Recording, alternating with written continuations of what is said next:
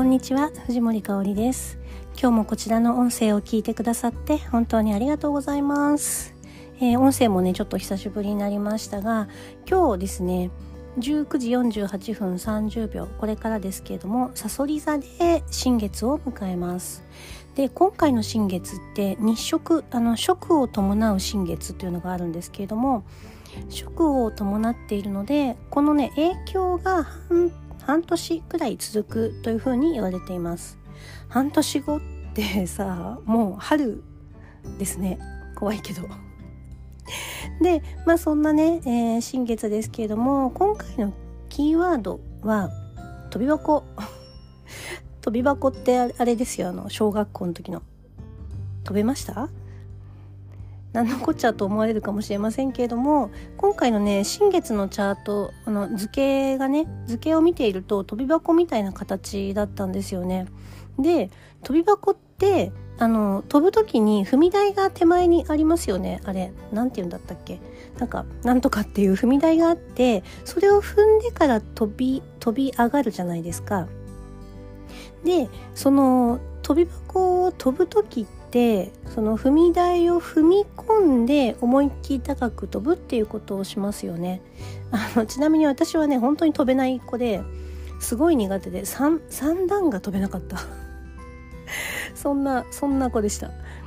そこからね結構頑張って4段が飛べるようになったなったかな。なんかあのこう飛び上がって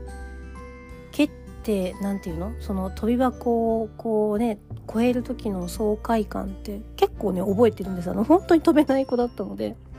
であのごめんなさい話ずれましたけどそのね踏み台を踏み込んで思いっきり飛び上がるっていうところ。であの飛び上がる時のその踏み台の部分がありますよね。で今回の新月の影響って、まあ、半年ほど続くと言われてるんですけれども今今ねその踏み台を踏むっていうところなんですよね。今日の新月が。じゃあそのね踏み台を踏んで思いっきり今その後ジャンプする飛び立つ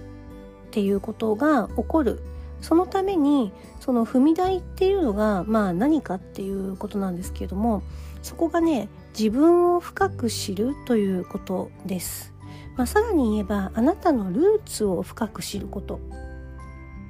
でルーツって、えーまずは、まあ、あなた自身の過去。そしてあなたのお父さんお母さんご両親まあ、さらにおじいちゃんおばあちゃんとかねあのそこから続くご先祖様というねまずルーツが血縁のルーツがあると思います。でさらに言えば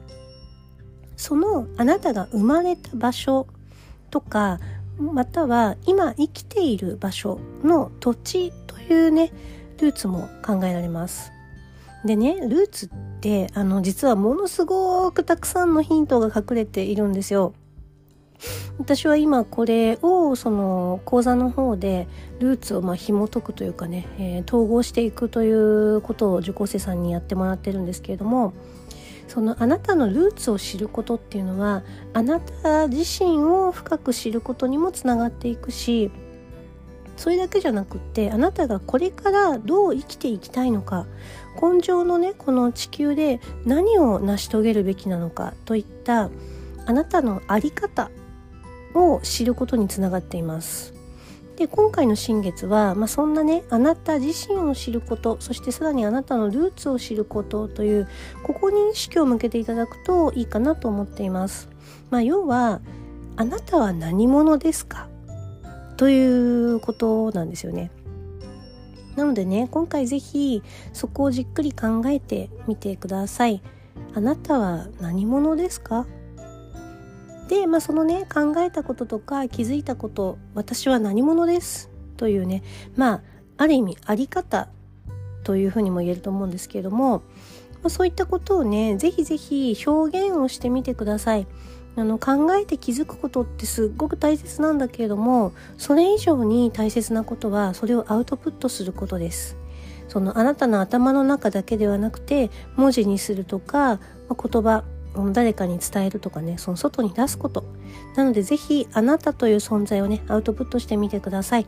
よかったら私にも LINE などをね通じて教えていただけるととっても嬉しいです。私も改めてね自分のルーツそれからまあ自分自身について深く考える新月にしていきたいなと思っています。えー、寒いのでね是非あったかくしてあのいろんなとこ冷やさないようにして温めて素敵な新月をお過ごしください。そして半年後にねあのどんな風になっていたいのかということも含めて、まあ、そこからね、えー、逆算していろんなこと動いていきましょう。では今日も最後まで聞いてくださって本当にありがとうございました。素敵な新月をお過ごしください。藤森かおりでした。